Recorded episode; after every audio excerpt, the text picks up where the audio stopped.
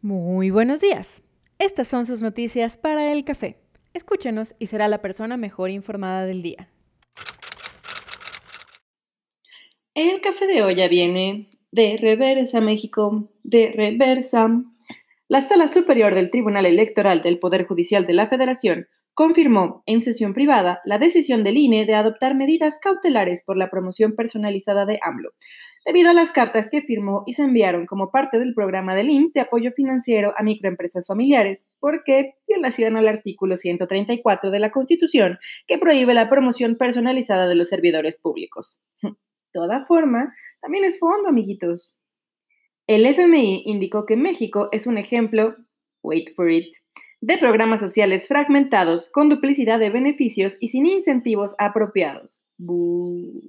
El organismo insistió en esas medidas contracíclicas del neoliberalismo del mal, como reducción en el IVA para impulsar el consumo. Por su parte, el CCE ya también emitió 68 ideas para enfrentar la crisis de salud y el reinicio de la actividad económica, como reforzar el sistema de seguridad social, que incluya una pensión universal, guarderías y seguro de desempleo reformas al sistema de ahorro para el retiro para flexibilizar la inversión de las AFORES, promover la inversión extranjera directa y los proyectos de infraestructura energética, así como una nueva convención nacional hacendaria. Sospechamos que encontrarán otros datos. Para el BID, uno de los retos por llamarle de alguna manera, que enfrenta el sistema de impartición de justicia laboral en México es el del colapso, ante la llegada de demandas por despidos durante la contingencia. Y pues apenas va a arrancar el nuevo sistema el próximo 10 de octubre, conformado por las juntas de conciliación y arbitraje y los nuevos tribunales. Y eso que todavía no han hablado de cómo les afectará la otra vuelta a la tuerca en la austeridad republicana, con eliminación de gasto vario, incluyendo papelería y equipos de oficina. En el Café Maquiato también seguimos esperando buenas noticias. La cifra de personas que han pedido el apoyo por desempleo en Estados Unidos se incrementó en 3.2 millones, cerrando el número en 33.5 millones de empleos perdidos en siete semanas. Esto es el equivalente de uno de cinco trabajadores en febrero. Contado y todo, el reporte de trabajo presentado por el gobierno de Mr. T indica que en las últimas semanas se empieza a ver un decrecimiento en las solicitudes y que tienen confianza en la apertura del país. Ahora que comentamos ese punto, resulta que preparados, lo que se dice preparados para abrir el país, no están, pues los contagios siguen subiendo. Esto hará que el plan cambie. Abrimos comillas. Muertes serán el precio por abrir la economía. Cerramos comillas. Dijo Mr. T en un tono que nos hace pensar que está dispuesto a pagarlo. Así que hay que estar muy atentos a lo que pasa para tal vez aprender una bonita lección. Finlandia nos cuenta los resultados del ingreso único universal. Por un lado, no motivó a que la gente buscara trabajo. Y por el otro, contribuyó bastante a la salud mental de los ciudadanos, su confianza y la satisfacción general en la vida.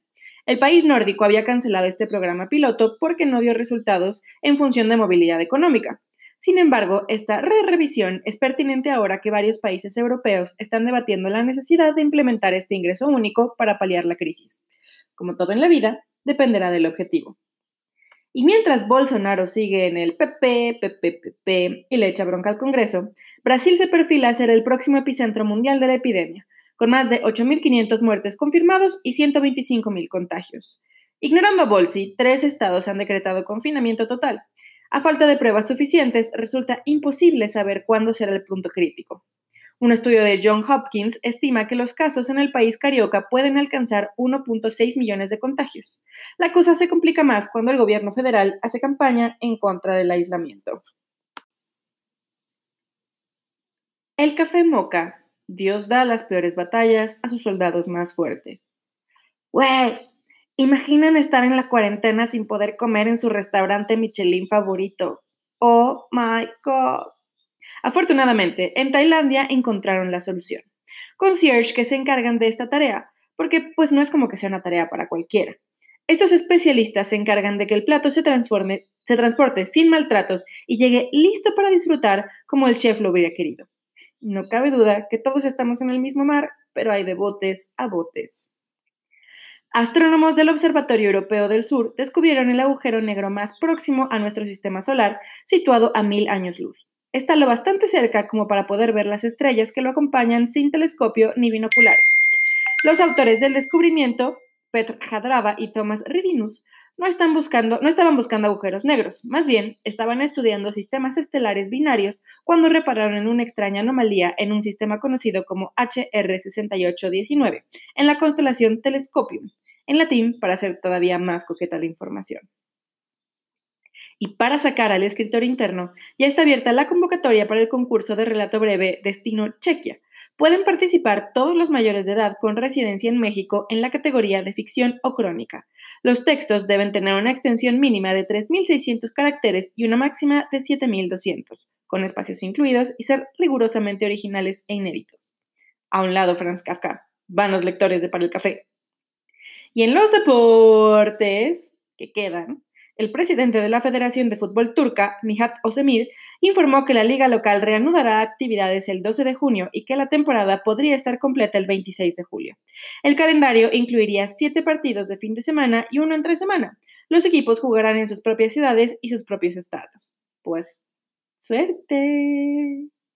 Y nada más para cerrar, como ya viene el Día de las Madres en plena pandemia, la Ciudad de México propone que nos guardemos y festejemos el 10 de junio. Tabasco, por su parte, informó que todo, todo, todo establecimiento estará cerrado y se cerrará desde el viernes 8 hasta el lunes 11, al igual que el mercado de Jamaica, famoso por sus flores, que estará cerrado del 7 al 17 de mayo. Por favor, no vayan a ver a sus mamás. Esto es todo por hoy. Nos escuchamos mañana.